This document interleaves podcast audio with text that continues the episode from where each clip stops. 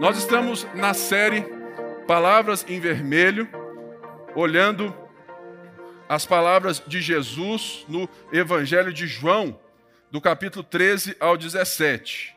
E eu hoje quero falar sobre o falso discípulo, sobre aquilo que é esse diálogo de Jesus com os seus discípulos nos mostra sobre uma realidade da falsidade, do falso discípulo, daquilo que muitas vezes nós não entendemos, mas que essa passagem nos instrui de, né, de forma muito bela sobre a natureza do pecado, da relação e da intervenção de Deus na nossa própria história. E a gente vai hoje ler esse diálogo de Jesus com Judas em João 13, a partir do verso 18. Eu estou em João 13? Não, cheguei agora. João 13, 18. Não estou me referindo a todos vocês. Conheço os que escolhi. Mas isso acontece para se cumpra, para que se cumpra a escritura. Aquele que partilhava do meu pão voltou-se contra mim. Estou lhes dizendo antes que aconteça, a fim de que, quando acontecer, vocês creiam que eu sou. Eu lhes garanto: quem receber aquele que eu enviar estará me recebendo, e quem me recebe, recebe aquele que me enviou. Depois de dizer isso, Jesus perturbou-se em espírito e declarou: Digo-lhes que certamente um de vocês me trairá. Seus discípulos olharam uns para os outros sem saber a quem ele se referia. Um deles, o discípulo a quem Jesus amava, estava reclinado ao lado dele. Simão Pedro fez sinais para esse discípulo como a dizer: Pergunte-lhe o que ele, a quem ele está se referindo. Inclinando-se esse discípulo para Jesus, perguntou-lhe: Senhor, quem é? Respondeu Jesus: Aquele a quem eu der este pedaço de pão molhado no prato. Então, molhando o pedaço de pão, deu a Judas Iscariotes, filho de Simão. Tão logo Judas comeu o pão, Satanás entrou nele. O que você está para fazer, faça depressa, disse-lhe Jesus. Mas ninguém à mesa entendeu por que Jesus lhe disse isso. Visto que Judas era o encarregado do dinheiro, Alguns pensaram que Jesus estava lhe dizendo que comprasse o necessário para a festa ou que desse algo aos pobres. Assim que comeu o pão, Judas saiu e era noite. Essa passagem me lembra um pouco de histórias da vida Histórias de relacionamentos, às vezes entre pais e filhos, irmãos, de pessoas que talvez eu e você, né, certamente nós já tivemos, que investiram na nossa vida, que se sacrificaram para que você e eu, né, para que cada um aqui possa ter aquilo que tem. Pense bem, numa mãe, mãe pobre, que passou a vida toda faxinando, dia e noite, em dois turnos, duplo trabalho, para que você, seu filho, sua filha, fosse o primeiro da família que estudasse numa faculdade. Quantas histórias nós temos assim? Quantos avós também já fizeram isso? Quantos pais fazem isso? Quantos de nós fazemos isso? Mas, de repente, após todo esse sacrifício, o filho ou a filha né? agora é graduado, começou a ganhar dinheiro e começa a enxergar a vida a partir de si mesmo e começa a se esquecer do sacrifício relacional, do sacrifício de amor, de entrega que a sua mãe simples fez por ele. E agora, com outro acesso, ele vai pensando a vida a partir de si mesmo e começa a se afastar da sua mãe porque a sua mãe era uma moça muito difícil de relacionamento. Uma moça, às vezes, um pouco troncuda, grossa, mas sempre presente, sempre se sacrificando, E ela conseguiu aquilo que gostaria, de ver os seus filhos formados e capazes de, de construir no mundo de hoje uma família que ela consideraria justa. Mas os seus filhos agora, formados, instruídos, começam a colocar a sua mãe de lado porque eles não têm mais a capacidade ou tempo de cuidar da mãe que agora precisa dos seus cuidados. E eles fazem de tudo por ela, de tudo assim. Eles pagam a conta de luz, eles pagam todas as contas, mas eles não estão presentes, porque eles não querem que o tempo deles, da vida que eles construíram, ou acham que construíram, seja gasto com uma velhinha, difícil de relacionar. E eles então pagam tudo e só mandam cartão de Natal, ligam de vez em quando. E assim se esquecem de uma relação. Que a vida foi feita a partir de uma relação e que a entrega da sua mãe, se não foi pautada pela relação, e não apenas pelo status físico de ser mãe e ter parido aqueles meninos ou meninas. É a mesma coisa também na nossa vida e sociedade, que nós temos um preconceito de quem vive de herança, não é assim? Nós temos muito preconceito de quem nasceu rico, de quem é filho de pai rico e muitas vezes não, não vive né, é, à luz dos seus próprios méritos e tem alguns acessos porque ele vive dentro da família que lhe possibilita isso. Obviamente, então, nós vemos que existe o mesmo princípio. Antes de alguém que conquistou e agora alguém que está de fora julgando alguém que possivelmente não conquistou. É porque a nossa sociedade, ela tem dificuldade de trabalhar a questão do mérito e da bondade porque ela tem dificuldade de entender o pecado. A nossa sociedade, o mundo ocidental, tem muita dificuldade de entender que o homem não é bom. E nesse texto de Judas, nesse diálogo de Jesus com Judas, João e Pedro, nesse momento onde Jesus está começando a conversar com seus discípulos para que eles tomem a essência da sua mensagem, e por isso é importante esse diálogo, essa passagem, nesse momento da última semana, na Páscoa, no jantar que antecedia a Páscoa, nesse momento, Jesus acabara de lavar os pés dos discípulos. Ele havia demonstrado que o maior é aquele que serve servindo os seus próprios discípulos, tirando a capa e lavando os seus pés, como faria em um jantar um escravo. Jesus se coloca, se demonstra como servo. Ele mostra o tempo todo no texto de João que Jesus tinha o controle da situação, sabia quem ele era e sabendo quem ele era. O Filho de Deus, ele se coloca a servir as pessoas e lava os pés de Judas também, que ele sabia que o trairia. E uma das coisas interessantes que eu quero trazer a partir desse texto é a natureza do pecado. Muitas vezes nós achamos que o pecado é apenas a infração da lei, é, é apenas o não cumprir as regras. E você olha para a sua relação com Deus e você acha: olha, se eu fizer isso direitinho, eu estou quite com Deus e Deus tem que me abençoar. Querendo ou não, essa é uma relação que a relação de Judas com Jesus se coloca totalmente falida se nós pensarmos pecado a partir apenas dessas descrições morais e éticas.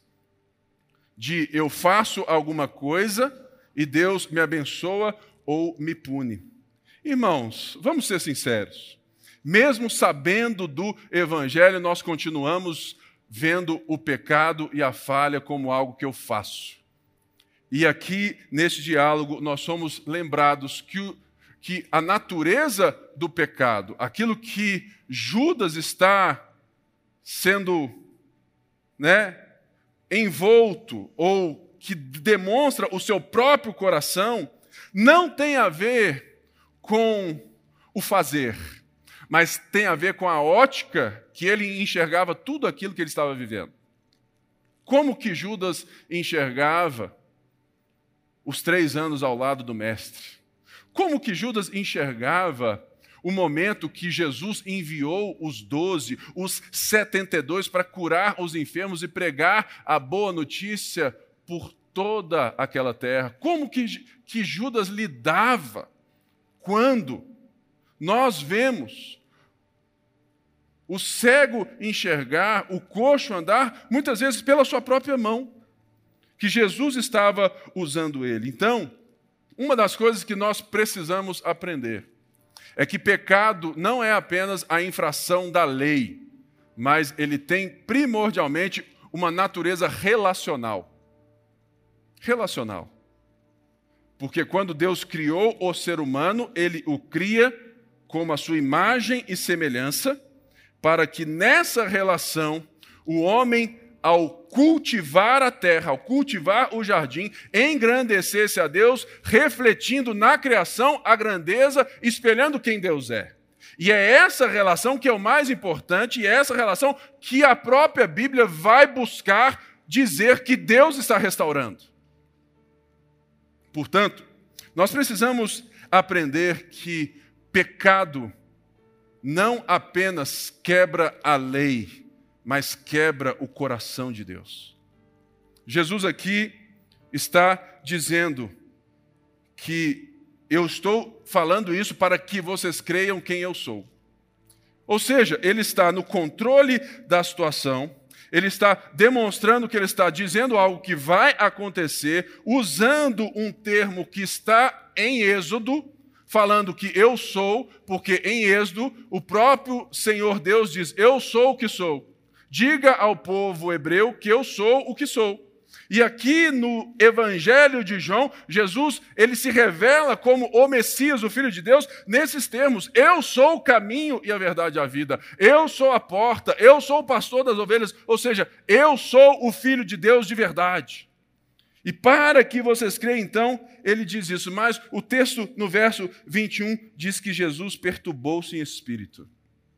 No sentido de que havia algo que ele não apenas estava indo fazer, que a hora era chegada, mas dessa natureza da relação nossa com Deus. Por isso, nós precisamos entender que o que esse texto vai nos apontar é um olhar sobre a vida a partir de si mesmo. Que Judas, e não apenas Judas, mas todos nós, nos relacionamos até mesmo com Deus e Pai do nosso Senhor Jesus Cristo, muitas vezes pela ótica inversa. Eu e Deus, e não Deus e eu. No sentido de que nós precisamos, então, entender que o pecado não é uma lista de regras e que, por mais que Judas estivesse o tempo todo se relacionando com Jesus, o texto, a história, os evangelhos e a própria Bíblia apresentam padrões que nos demonstram o olhar da religião, o olhar de um falso discípulo que se relaciona com o mestre a partir de si mesmo. Olha só o que, que o Tim Keller vai falar sobre a natureza do pecado, para ressaltar o olhar, a postura que Judas tinha para nós entendermos o que estava acontecendo nesse momento. O pecado é a alma curvada sobre si mesmo, sobre si mesma, para servir a si mesma em vez de a Deus. O pecado torna o seu próprio ego e necessidades mais reais do que qualquer outra coisa. Qualquer outra coisa é descartada para atender às suas próprias necessidades.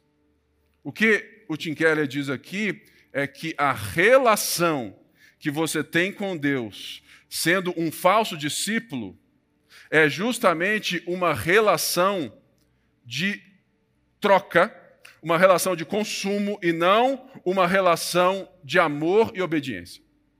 Porque, gente, se nós cremos que Deus existe, se nós cremos que Deus é o Criador dos céus e da terra, por que nós escolhemos viver a partir, escorados, curvados nos nossos próprios méritos e nas nossas próprias necessidades. Ou seja, a relação de Judas com Jesus vai se demonstrando uma relação de benefícios e não de discipulado.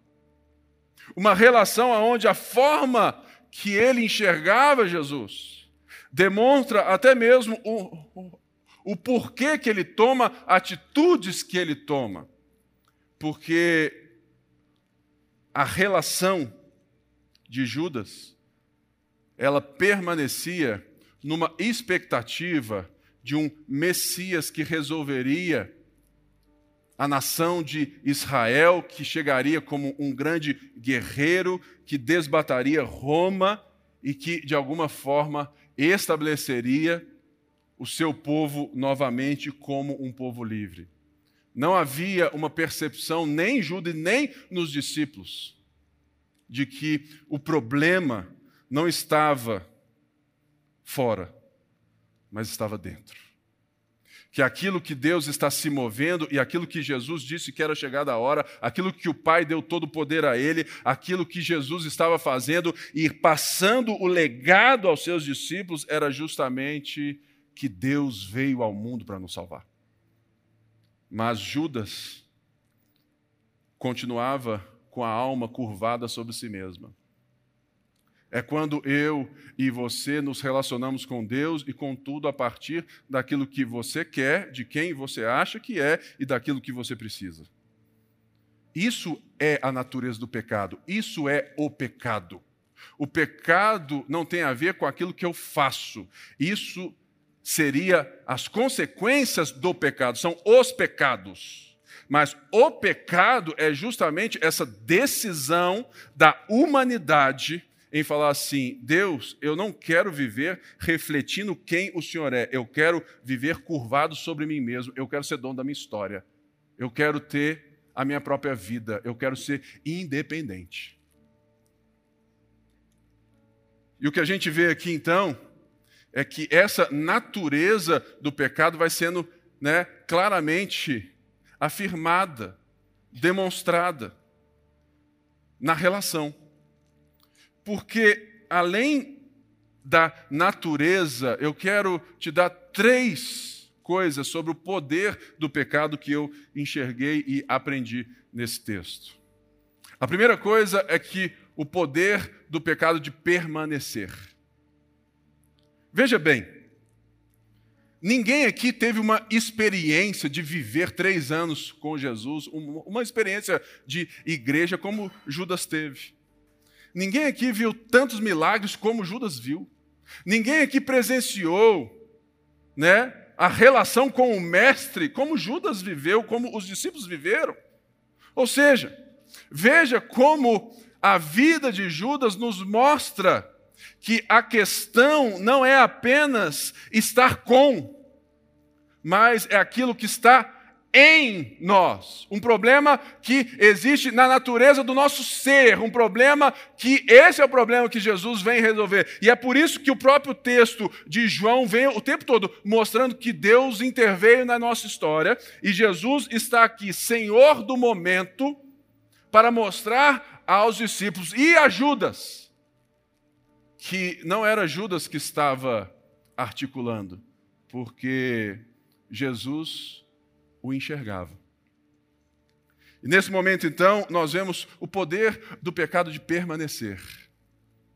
Quantas vezes você vem na igreja, lê a Bíblia, você é velho de igreja e você percebe que aquilo que você sabe que está errado na sua relação com Deus, na sua relação consigo mesmo, na sua relação com o próximo, aquilo ali vai permanecendo e se tornando intocável. Você vai percebendo que viver na igreja não muda você se o evangelho se a mensagem de Jesus, se o Senhor que está se apresentando e lavando os seus pés como um servo para te incluir à mesa, não se tornar o Senhor da sua vida. quando você então não sai desse trono de ser o dono, o autor da sua história, mas você entende que o arrependimento é esse movimento de reconhecer que nós somos insuficientes para dar conta de nós mesmos e do mundo que Deus criou, e nós precisamos de um Salvador, e Deus está fazendo esse movimento, e Jesus estava ali falando: meus discípulos, eu não apenas estou demonstrando isso para vocês, mas a hora chegou que eu vou consumar isso para dar a vocês não apenas uma nova vida, mas a mensagem que vai mudar o mundo de cabeça para baixo. A mensagem do reino de Deus. A mensagem de que somente os pobres de espírito é que herdarão o reino dos céus. Somente aqueles que se reconhecem como insuficientes, pecadores, orgulhosos, somente aqueles que olham para a volta de si e se enxergam a quem mas provavelmente esse não era o caso de Judas. E muitas vezes não é o nosso. Porque, por mais que a nossa relação com Deus na religião permaneça, o pecado permanece junto. Porque a questão é o olhar. O olhar que a gente tem para as coisas. E você vai percebendo que muitas vezes Irmãos, você já pensou que Judas foi usado por Deus para pregar a palavra, curar os enfermos, para organizar? Lá no dia Chosen mesmo, né? Tá, tá lá o Judas, bonitinho ele. Ele é igual a todo mundo e esse é o outro ponto.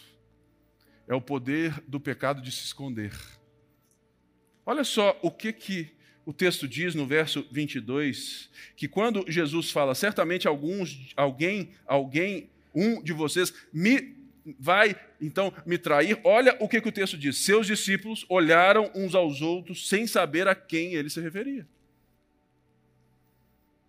Não era assim, falou assim: alguém vai me trair, e todo mundo junto fala assim: é ele. Entende? Fala assim: ah, agora entendi por que, que quando Jesus orou por aquele cego não aconteceu nada. Ah, agora entendi porque ele não tinha unção, né? E tudo mais, a gente fala essas coisas. Agora entendi porque. Não! Não tinha nada. Justamente porque o movimento que Jesus está ensinando, que vai ser recebido pelos apóstolos, é o movimento de Jesus e não dos apóstolos. E para isso, era necessário que eles entendessem. E, portanto, quando os discípulos não entendem nada, é por quê? Porque a vida de Judas e a vida de qualquer outro eram totalmente similares. Eles eram iguais, eles eram discípulos de Jesus. E não tinham qualquer diferença e qualquer suspeita. Esse é o poder do pecado de se esconder. Certa vez, ou muitas vezes, eu vejo líderes religiosos viverem essa vida de pecado e acharem que está tudo bem porque Deus continua usando eles. Assim, poxa, mas se, se eu estou ali e traio a esposa e venho aqui e Deus. E, e, e, e né, prego bem, Deus me usa, está tudo bem. Talvez eu seja um homem bom. Nesse sentido, eu me lembrei de uma história de um diácono. Esse diácono era um líder dos diáconos na época em que só tinha dízimo pela salva. Era dinheiro ou cheque. Né? Não tinha TED, não tinha DOC, não tinha PIS, PIX, né? era dinheiro ou cheque. Então, as salvas eram né? chunchudas, assim, elas eram cheias. Tinha muito dinheiro. E eu lembro dessa história que certa vez observaram um homem diácono que a vida dele estava melhorando. Trocou o carro, as filhas já estavam vindo mais chiques assim na igreja, a esposa esbelta, o diácono com um terno melhor. E o povo olhando assim e tal, falando, cara, tem alguma coisa errada. Então, eles foram observando. E esse diácono servia, cantava, levantava a mão, ela voluntarioso, mas um dia eles seguiram o diácono até o seu carro. Quando abriram o porta-mala, o que que tinha lá? Salvas. Muitas salvas. É uma história real. Assim como várias outras histórias. Porque o, o pecado tem esse poder de se esconder. Tem esse poder de achar que você está inserido no meio, está tudo bem. E de que uma hora você vai dar conta de sair daquilo. Deixa eu te dizer, você não vai. Você não vai. Porque ele está ali à espreita, se escondendo, fingindo que isso não existe, te deixando, te fazendo subliminar ou né, suprimir aquilo. Fala assim: não, está tudo bem. Não está tudo bem. E é por isso então que nós vemos esse outro ponto que é o poder do pecado de crescer. Se você ler o texto no verso 2, o João escreve dizendo que estava sendo servido o jantar e Satanás estava ludibriando, jogando ideias a Judas de, de trair Jesus. Essa é a ideia do texto, de que Judas estava ainda, né, considerando a ideia, já tendo muitos contatos, mas nesse texto de hoje diz que assim que Judas comeu o pão, o diabo entrou nele de uma coisa que era uma possibilidade se tornou concreta pelo poder que o pecado tem de crescer, uma progressão. Eu já vi muita gente desviar. Ou você não sabe qual é a maior igreja do Brasil? A maior igreja do Brasil não é a Assembleia de Deus. A maior igreja do Brasil não é a Lagoinha. A maior igreja do Brasil não é a várias outras. A maior igreja do Brasil é a igreja dos desviados. É o maior número de evangélicos do Brasil que estão fora da igreja. E muitas das vezes, porque começa numa brincadeirinha, achando que você é capaz de lidar com aquilo. No meu entendimento, na minha leitura daquilo que Judas presencia quando ele vê o que vai acontecer de Jesus, que ele joga as 30 moedas de volta no templo, Judas provavelmente não queria fazer o que estava sendo feito. A ideia dele era outra. Mas aquilo foi sendo nutrido nutrido, nutrido, nutrido, nutrido, e se tornou uma concretude. Porque o falso discípulo se relaciona com o mestre, achando que é ele quem controla a relação e não o mestre.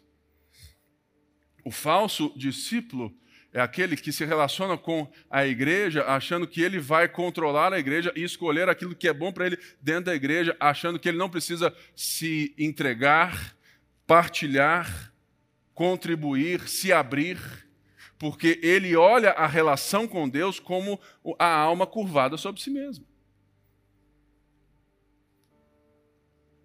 Certa vez, eu estava atendendo uma moça e ela adorava a Bíblia, lia muito, tudo mais, e de repente as nossas as mensagens dela ficaram diferentes no meu WhatsApp. E eu mostrava, falou, amor, é que está estranha essa mensagem que está na falou, é, eu, eu acho que essa mensagem está estranha mandava música, né? We, we fall without you. Eu olhava aqui e falava, tem alguma coisa errada. E você sabe o que, que eu fiz e por que, que eu fiz? Eu não nutri e não tinha nenhum sentimento por essa pessoa. Mas eu sabia, se eu continuasse conversando, achando que por ser um pastor eu conseguiria lidar, eu não iria conseguir. Porque eu conheço a natureza do pecado e a minha própria natureza de homem pecador. Logo então, chamei um outro pastor, o esposo dela, a minha esposa, e ficou todo mundo frente a frente. Falei assim: tem alguma coisa errada aqui e precisa parar. Foi horrível. Mas eu sabia que eu não podia brincar, achando que eu era capaz de lidar com as situações da vida. Talvez ao ouvir você fale, puxa vida, tem algo na minha vida que eu preciso parar de, de, de brincar. E é muito sobre isso que nós precisamos aprender sobre o poder do pecado, a natureza do pecado. E esse texto também ele me leva à relação de Caim com Deus. Olha só o que que Gênesis 4, no verso 6, nesse diálogo de Deus com Caim, que tem muita semelhança, ele diz: Por que você está irado? Por que desfaleceu o seu semblante? Se você fizer o bem, não se levantará? Se, porém, não o fizer, saiba que o pecado o espreita à porta, e ele deseja governá-lo, mas você deve dominá-lo. O que Deus está dizendo é: Caim, porque eu gostei da oferta do seu irmão, você cirou e matou o seu irmão, por quê? Porque a identidade de Caim não estava na relação com Deus, mas estava na relação dele com as coisas, com aquilo que ele fazia, com aquilo que ele tinha que ser a partir daquilo que ele fazia. Então, quando ele viu o seu irmão sendo alguém que, que foi, né, teve uma resposta positiva de Deus e ele não, ele falou assim: opa, eu tenho que reagir, eu tenho que fazer alguma coisa, eu tenho que me posicionar, eu tenho que resolver, porque eu preciso ser alguma coisa. E Deus vira para ele e fala assim: cara, o pecado está à porta, mas cabe a você dominá-lo. Mas a pergunta que nós, nós já sabemos a resposta é que sem a redenção de Jesus, sem o poder de Deus, sem a intervenção de Deus, é impossível dominarmos o pecado. Porque não é uma questão externa mais mas é uma questão de natureza. E, portanto, existe um ponto dessa passagem que, para mim, é a resposta a um irmão aqui da igreja que certa vez me perguntou: Pipe, por que, que Deus aceitou Paulo e não aceitou Judas? Por que, que Judas, né, aparentemente, ele se perde e Paulo, que matou os crentes, que perseguiu, que foi um homem né, mau, por que, que ele foi escolhido? E a resposta, parte dela, para mim, está nesse texto, para nos mostrar que não foi bem assim. Porque, entendendo o contexto da época, nós estamos vendo um movimento de Jesus para com Judas diferente. A primeira coisa que eu quero te lembrar que Judas viveu com Jesus, foi tratado por Jesus e foi enviado, comissionado por Jesus como qualquer um, um dos outros. A segunda coisa é que Jesus lavou os pés de Judas para mostrar aquilo que haveria de vir na cruz. E agora existe um fato nesse texto que é quando Jesus entrega o pedaço de pão para Judas. Culturalmente, culturalmente, em um jantar, em um, uma festa, em qualquer recebimento, o anfitrião, entregaria um pedaço de pão a alguém da sua festa para honrar essa pessoa. Ele iria molhar em algo ali de frutas e vinho e entregaria a esse é, homem ou qualquer né, outro para dizer: esse é um convidado de honra. E essa é a história aqui. Jesus está pegando o pedaço de pão, entregando a Judas e dizendo: Eu te vejo, eu te conheço de cima a baixo. Não tem nada em você que me surpreenda. É um movimento de graça, é uma chamada, é uma graça. Judas, muda a relação. Não é você sobre você mesmo. Não é sobre aquilo que você faz para mim, sobre tentar me ajudar, mas é sobre aquilo que eu estou fazendo por você.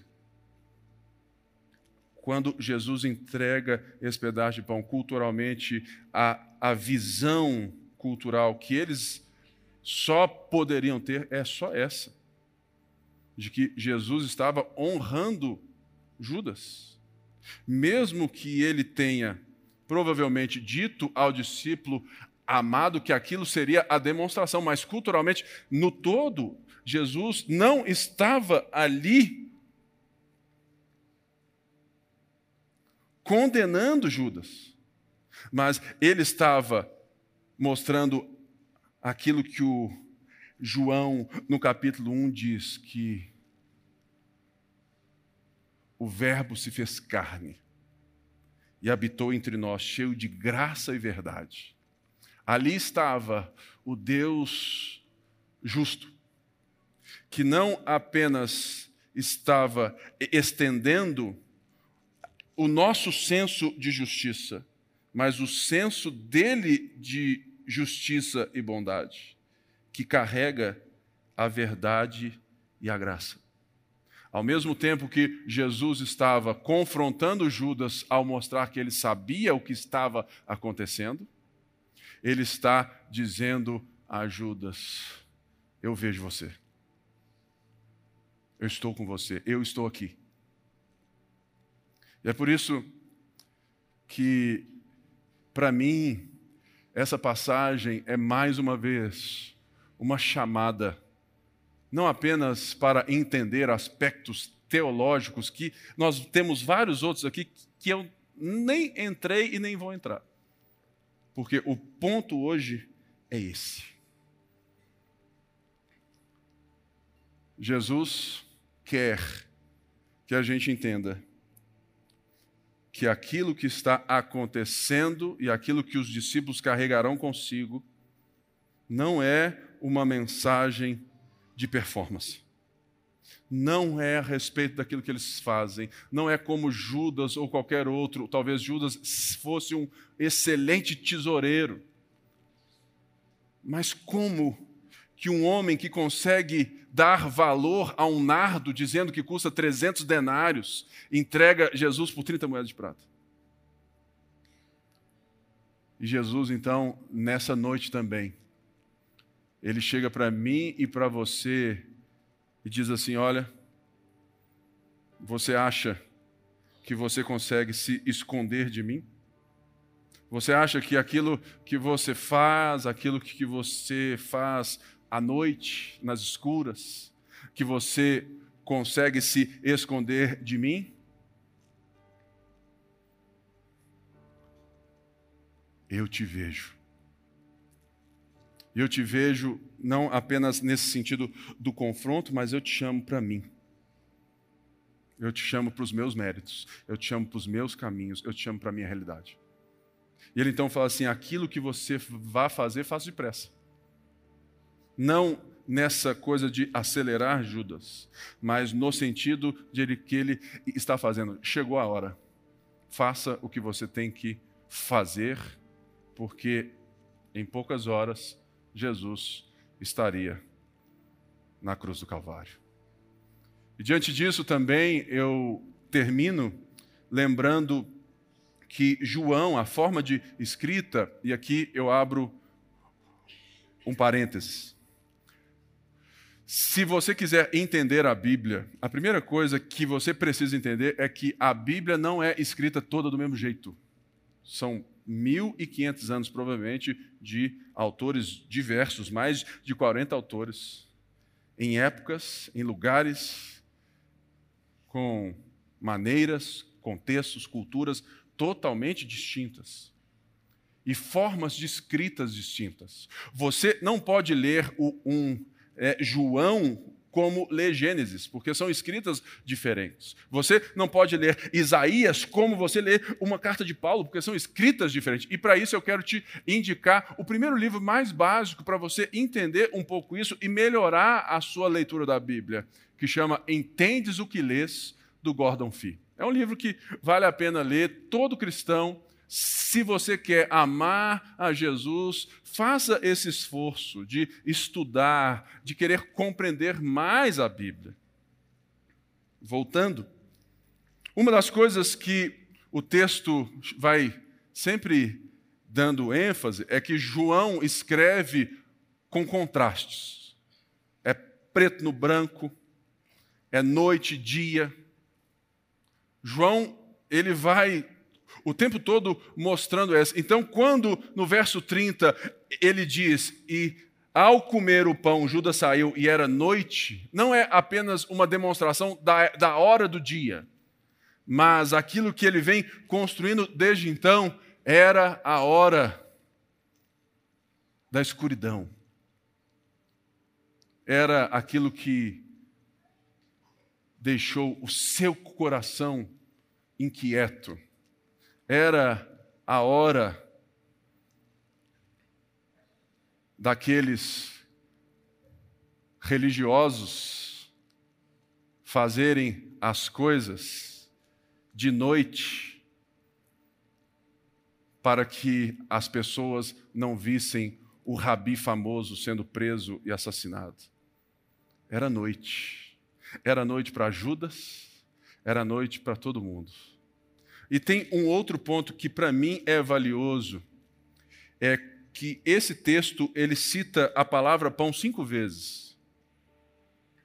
E, a, e, e, a, e o próprio Jesus, no texto de João, ele diz que ele é o pão da vida. Ou seja, nós temos no, né, nesse texto que lemos hoje, Jesus dizendo: para que saibam que eu sou e toda essa história do pão, da honra e tudo mais. E nós temos então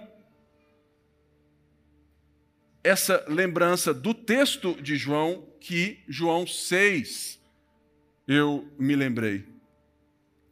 E que, ao ler o texto e entender um pouco do seu contexto, eu não pude deixar de lembrar aquilo que Judas sabia, que Pedro sabia, que Tiago, João, que André, Felipe, Bartolomeu e vários outros sabiam. Que Jesus havia dito: Eu sou o pão da vida. Aquele que vem a mim nunca terá fome, e aquele que crê em mim nunca terá sede. E é essa a mensagem do Evangelho para mim e para você que existem falsos discípulos.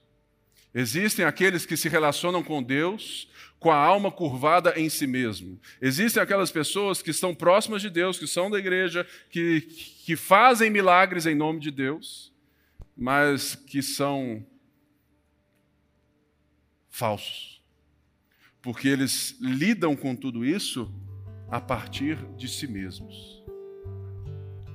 Mas o texto nos mostra Jesus sóbrio, soberano, se curvando diante dos nossos pés, lavando os nossos pés, nos apontando para a cruz, entregando a Judas o pão da honra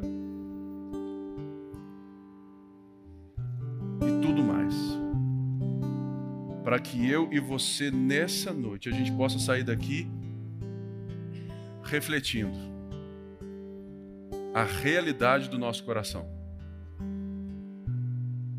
Por que, que você está aqui? Qual é a sua identidade?